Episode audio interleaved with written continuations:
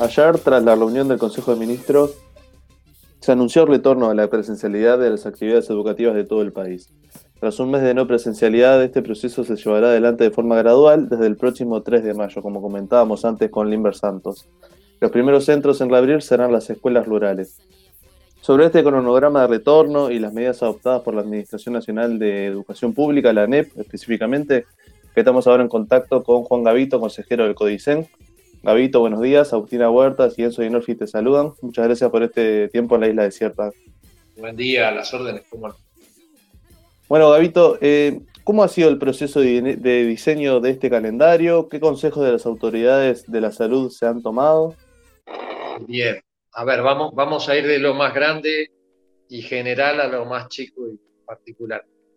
Primero tenemos que considerar que desde el punto de vista de la seguridad y del derecho a la vida, la autoridad no es la NEP, es el Ministerio de Salud Pública, ¿verdad? Entonces, quien tiene la llave para decir hay actividad en la enseñanza o en donde fuere, es el Poder Ejecutivo asesorado por el Ministerio de Salud. Una vez que esa puerta se abre, entonces ahí empieza a actuar ANEP con su propio criterio desde el punto de vista de sus criterios pedagógicos de lo que es su administración. Entonces, la resolución de ayer responde a criterios que están vigentes y acordados desde el año pasado, me refiero dentro del ámbito de ANEP, que son la gradualidad y que son priorizar, es priorizar a aquellos educandos, a aquellos niños que están en condiciones de mayor fragilidad ya sea por su edad, es decir, por su desarrollo psicofísico y psicoafectivo, o por su inserción social, porque están en un entorno familiar y barrial que hace que sea más urgente su vuelta a clases. Y en tercer lugar, también los que tienen dificultades de conexión, como puede ser algunos del medio rural. Entonces, cruzando, digamos, esas dos esas dos vertientes de insumos es que sale este cronograma, que arranca primero por las rurales, ustedes ya habrán, hablado con, Limber, eh, porque son las más dispersas, porque son las que tienen burbujas más, consolidadas, porque es donde les hace falta, con pandemia o sin pandemia, mucho más el contacto con sus pares, a diferencia de otros niños de los centros urbanos. Y porque, vuelvo al criterio sanitario, es, más improbable que haya brotes. Entonces se arranca con esas escuelas, que son un universo de, se nos habrá dicho el inspector, de 700, 719 aproximadamente, que son las unidocentes y con pocos. Se está hablando de que alcanzaría a unos 6.000 estudiantes, creo que no se llega ni a eso en ellas, ¿no? Y después se pasa a la primera infancia, es decir, educación inicial, dentro de nuestro subsistema inicial y primaria, o sea, los jardines de infantes de primaria, pero también los centros CAIF y otros este, jardines habilitados privados, que son en la segunda etapa, como ustedes ya habrán visto. Y la tercera, sí, arrancamos con primaria, primero a tercero, porque son los grados que han obviamente este, tenido más dificultades de aprendizaje por la edad en que están eh, para poder hacerlo desde a distancia o en la virtualidad. Y eh, ahí vuelve a incidir el criterio sanitario porque se evita una movilización mayor en el área metropolitana, salvo, y ahora volvemos al criterio pedagógico, sociopedagógico, escuelas a aprender y escuelas de tiempo completo, que son las que nuclean a los chicos de los quintiles 1 y 2 de, de ingreso, ¿verdad? Entonces,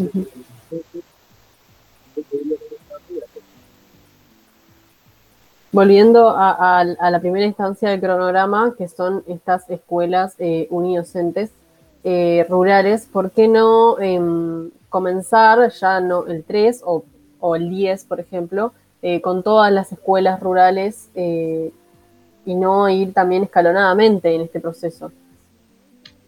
Bueno, ese es un criterio que este, ha sugerido primaria en función del tamaño. Una cosa importante también es que para las rurales o para las urbanas o para lo que fuere, hay eh, una instancia de análisis local, es decir, que los criterios generales estos se van a aplicar siempre que se puedan, pero cada inspección departamental, junto con la Dirección de Salud departamental, son las que van a decir, en este caso, aunque se inscriba dentro de los criterios generales, no se puede trabajar porque hay un brote local, porque hay una circulación fuerte de virus. O sea que esto no tiene que ser tomado como una cosa rígida, férrea, sino que hay que tomarlo en base a criterios también de sentido común. Nosotros confiamos mucho en las autoridades técnicas de primaria, que son las que están en el territorio, conocen sus comunidades, conocen sus, incluso sus cuerpos docentes y las características de cada, de cada escuela. Eh, en una segunda etapa se pretende comenzar las actividades educativas para los niños de entre 0 y, a 5 años. Em, ¿Por qué y, cómo ha afectado la, educación virtual para este rango etario? Bien, bueno, eso es bastante fácil de imaginar en la medida en que la falta de presencialidad con carácter general ha sido sustituida o suplida por la virtualidad. Y está muy claro que sea en la compu o en la tablet o en el celular, una cosa es un chico de sexto, que la domina mejor que yo, y otra cosa es un chico que está dando sus primeros pasos, ¿verdad? Que en su primera infancia. Entonces ahí es muy difícil trabajar a distancia. Y eh, del mismo modo se habló en su momento de que el tapabocas o mascarilla no debía usarse en esos grados porque la gestualidad, la afectividad es muy importante. O sea que desde el punto de vista pedagógico está este, súper eh, fundamentado que sea, que sea así. Y además que los niños tampoco este, son los que contagian más eh, también, ¿no? Bueno, ahí eh, eso lo he escuchado, pero también he escuchado que las nuevas cepas no, no funcionan tan así, pero de eso prefiero que hable la otra pata, los que tienen la llave sanitaria. Lo que sí te puedo decir, y esto también ustedes lo vieron en algún otro informe, es que cuanto más chiquitos quedan más expuestos a un trato a nivel del hogar que puede no ser el adecuado. el entorno social no es el mejor porque las características del núcleo familiar no son las mejores, o porque a veces, por razones este, inevitables, a falta de un centro que de manera estructurada reciba a esos chicos, los papás los llevan a un jardín, entre comillas, o lugar sustituto, que puede ser la casa de la vecina o, alguien que aprovecha la oportunidad y junta a chiquilines y los tiene mientras los padres van a trabajar o a hacer otras cosas. Entonces, al final es peor esa situación que tenerlos en un centro con todas las garantías y bajo en manos de profesionales. En este cronograma se planteó ayer, en, ante este cronograma, se planteaba ayer en la, conferencia de prensa que el retorno debe ser seguro y responsable. Eh, ¿Cómo se respaldará desde ANEP para que los centros sean seguros sanitariamente? ¿Se incrementarán recursos humanos o, financieros? Sí, efectivamente. Eh, en parte es a lo que refería cuando decía que la última palabra no la va a tener el Consejo directivo central ni el Consejo de Educación Inicial y Primaria, o mejor dicho, la, van a, la vamos a tener desde el punto de vista formal, pero desde el punto de vista sustantivo, la opinión de las autoridades técnicas es muy importante. Pero al mismo tiempo quiero decirles que hoy a las 14 tenemos reunión con la coordinadora del Sindicato de la Enseñanza para actualizar los protocolos, protocolos sanitarios que fueron elaborados el año pasado, creo que dieron buenos frutos, este, en este momento hay que hacer algunos ajustes y efectivamente una de las dificultades mayores que hemos tenido no es tanto desde el punto de vista locativo, aunque también desde el punto de vista locativo, sino del personal de apoyo, el personal de servicio. Entonces se ha reforzado mucho la dotación de este personal e incluso en el día de ayer tomamos una decisión que refiere a creación de cargos de maestros solo por este año para desdoblar grupos en aquellas escuelas cuyos locales permiten utilizar más de un salón. Porque si bien lo más conocido son los locales desbordados, se da lo otro también. Se da que hay eh, locales que tienen espacio ocioso o disponible y entonces desdoblando grupos se puede trabajar de manera eh, presencial mejor con que ellos. Se que se fraccionen los grupos y se cree, se determinen nuevas maestros o maestras para el segundo grupo. Por ejemplo, donde hay 28, dos grupos de 14, ¿verdad? Para trabajar mejor, tanto en la virtualidad como en la presencialidad. Pero sí, eso va a haber que irlo siguiendo paso a paso. Y respecto del personal de servicio, incluso el propio personal docente, la variable nueva que hay que analizar, resolver, es cómo incide el hecho de que las personas hayan presuntamente adquirido inmunidad a través de, de su vacunación. O sea, si tienen las dos dosis más 14 días, eh, no es necesario que por haber estado en contacto, por ejemplo, un docente con otro docente mientras esperaba para entrar o a la hora del recreo, el segundo, el que no está enfermo, vaya necesariamente a cuarentena, porque dicen los que saben en materia sanitaria que no es necesario. Entonces, eso va a bajar mucho también el ausentismo y las, y las restricciones que teníamos de, de la vuelta a la presencialidad. Con Inver Santo, el, director de, Educación Rural de Primaria, conversábamos sobre los problemas que hay en el ámbito rural con respecto a lo que es la conectividad. Eh, ¿Están previendo trabajar en mejorar la conexión y, el acceso de, los niños, eh, niñas y adolescentes que, no pueden sostener la virtualidad en sus casas? Sí, sí, se está trabajando mucho. De hecho, este, el propio Santos estará recibiendo expedientes donde se le notifica de que se ha dado autorización a Antel para que instale antenas en predios de las escuelas rurales y de esa forma atender no solo la necesidad de la escuela, sino de la propia comunidad local. Este, lamentablemente es un fenómeno sociológico conocido del despoblamiento de la campaña, no solo en Uruguay, sino en general, y tenemos que hacer todo lo que se pueda para, para apoyar, digamos, la, permanencia en las mejores condiciones de, de esas familias y de esos niños y, allí el vaivén con, con el plan Ceibal, ¿cómo ha sido hasta el momento? El vaivén para mí ha sido muy bueno. Este, yo tengo que decir que de las administraciones pasadas es de las buenas herencias que hemos tenido. Del mismo modo que critico dos cuestiones que tienen que ver con esto que estamos viviendo. Primero, no se preparó a los docentes para el trabajo a distancia y para la virtualidad. Incluso el, año pasado, cuando esto recién empezó, hubo una cierta resistencia a aceptar ese fenómeno.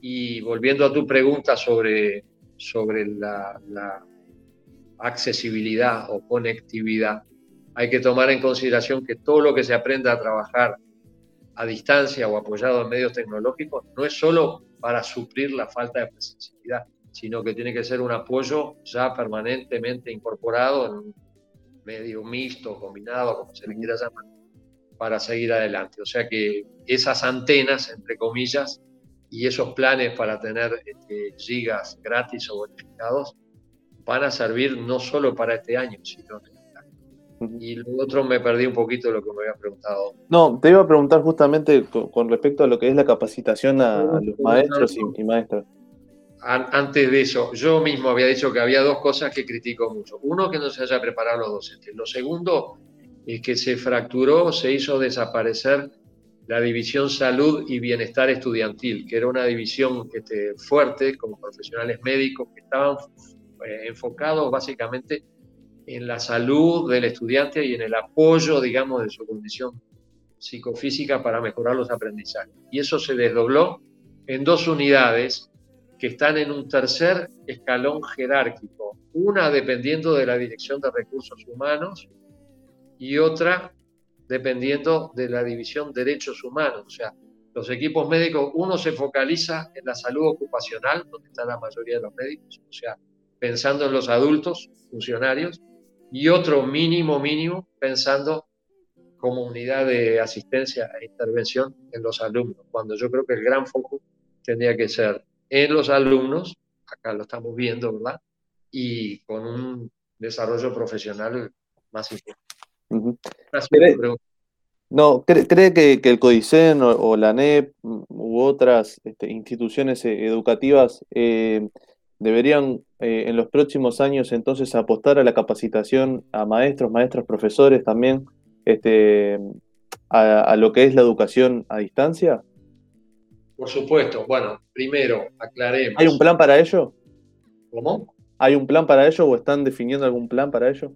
Primero, el concepto de educación a distancia es muy viejo, ¿verdad? Desde antes de que apareciera la computadora ya había este, hasta una universidad de educación a distancia, mucha gente se, graduó con materiales audiovisuales de otro tipo o material bibliográfico, ¿verdad? Sí es cierto que no se trabajó a nivel de formación docente lo suficiente, siempre había cursillos, capacitaciones, pero no en el plan eh, de formación inicial como una cuestión sistemática. Debo decir, aunque no sea lo más importante, que en las primeras, los primeros años de la década del 90 nosotros tuvimos un programa de información, de, a ver, de, de aprendizaje asistido por medios tecnológicos. Su sigla se llamó INFE 2000, 2000, eso luego fue desmantelado en la administración del profesor Rama y no se retomó. Yo creo que ahora hay que incorporarlo y no aquello, ¿verdad? Porque en aquella época siempre decimos que lo usual era el fax, el celular prácticamente no existía, las compu, las tablets, las compu que había eran aquellas de torres, ¿verdad? O sea, hoy tenemos, por suerte, una mayor, mayor acceso a lo que es tecnológico, pero tenemos muy poca capacitación o formación docente y eso es lo que hay que incentivar y eso es lo que le hemos pedido a, al Consejo de Formación en Educación. Eh, recién nos señalaba Lindbergh que otros, otro de los, de los temas que ellos plantearon como necesidad para este retorno a la presencialidad es que eh, funcionen a la par también los comedores. Em, en este cronograma gradual, ¿cómo va a ser el funcionamiento de los comedores y los tickets de alimentación a nivel de toda la educación?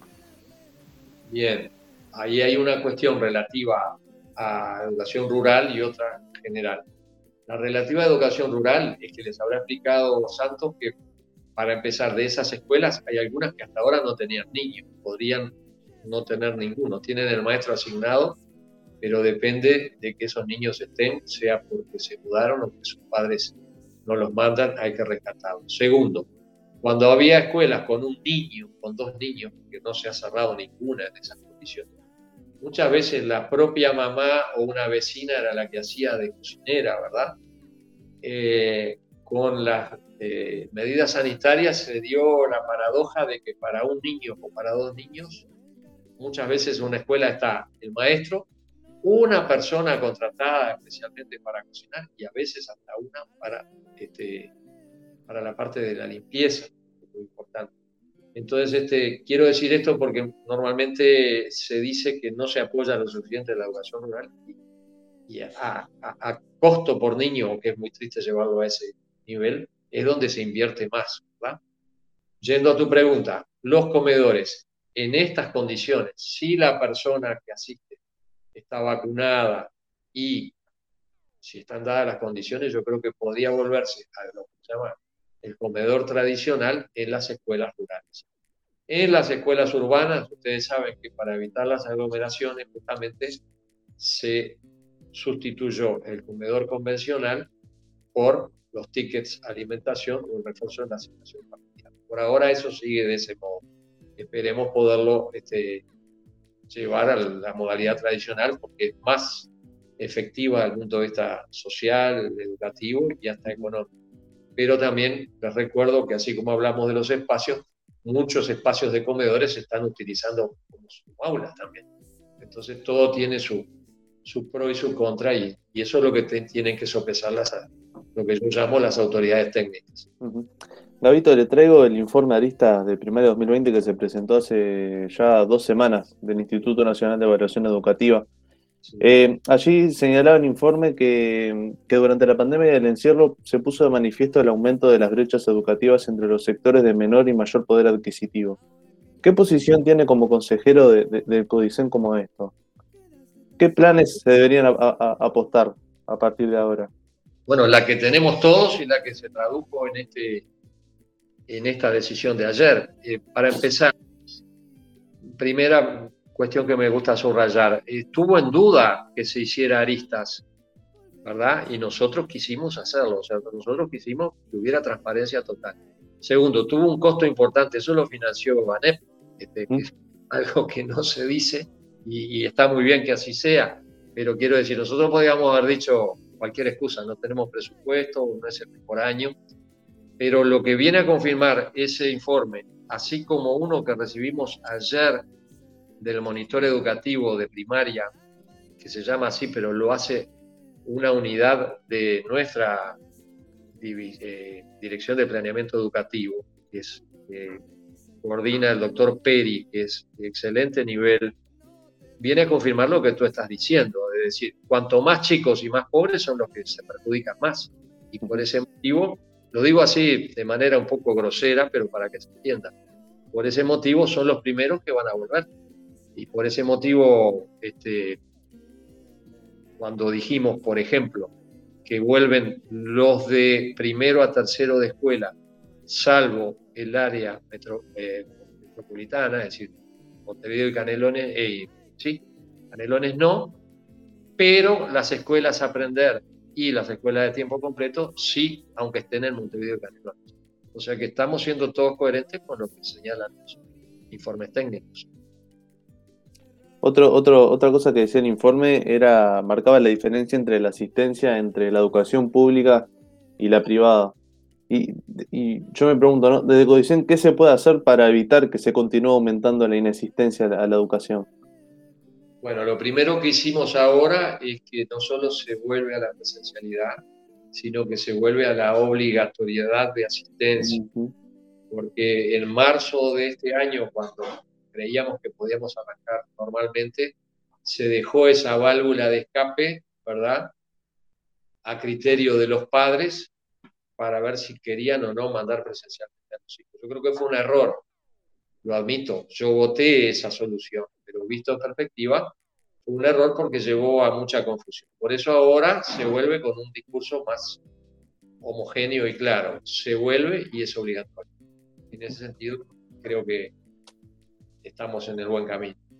Gabito, quizá para, para ir cerrando, ¿cree que las clases deberían terminar más adelante para compensar este mes eh, que, hubo de, educación a distancia? Eso no lo podemos definir ahora, del mismo modo que las vacaciones. Ya hay gente que está queriendo saber si hay vacaciones de julio, si es una semana. Yo creo que no. Hay que aplicar un poquito de sentido común y la progresión de los aprendizajes evaluada por los respectivos subsistemas es la que va a decir de qué manera. O sea que en sentido no, nos podemos adelantar. Quizá para una reflexión final, eh, ¿qué secuelas viene dejando la pandemia a nivel educativo y qué desafíos cree que se tiene a nivel docente? Bueno, las, las secuelas que viene dejando son de disminución de aprendizaje. Eso no lo podemos eh, ignorar, porque es un sistema que estaba armado, pensado, concebido exclusivamente para la presencialidad. Y, este, y en ese sentido no estaba el Uruguay preparado para esto. El propio plan Ceibal existía, pero era una cuestión marginal para la NEP. Creo que uno de los méritos que ha tenido tanto el plan Ceibal como la propia NEP es encontrarse y potenciarse y dar, dar posibilidades de, conexión. Entonces, este, reitero, eh, que vamos a tener dificultades, no cabe ninguna duda, que hemos tenido pérdida de aprendizaje, no cabe ninguna duda, pero creo que todos tenemos que estar, digamos, aunando esfuerzos. Ahora, si el mensaje es a cada cosa que yo resuelvo me opongo, eh, entonces este, me parece que por ahí no salimos adelante. Juan Gavito, consejero del Codicen, muchísimas gracias por este tiempo en la isla desierta. Bueno, a las órdenes, que pasen muy bien.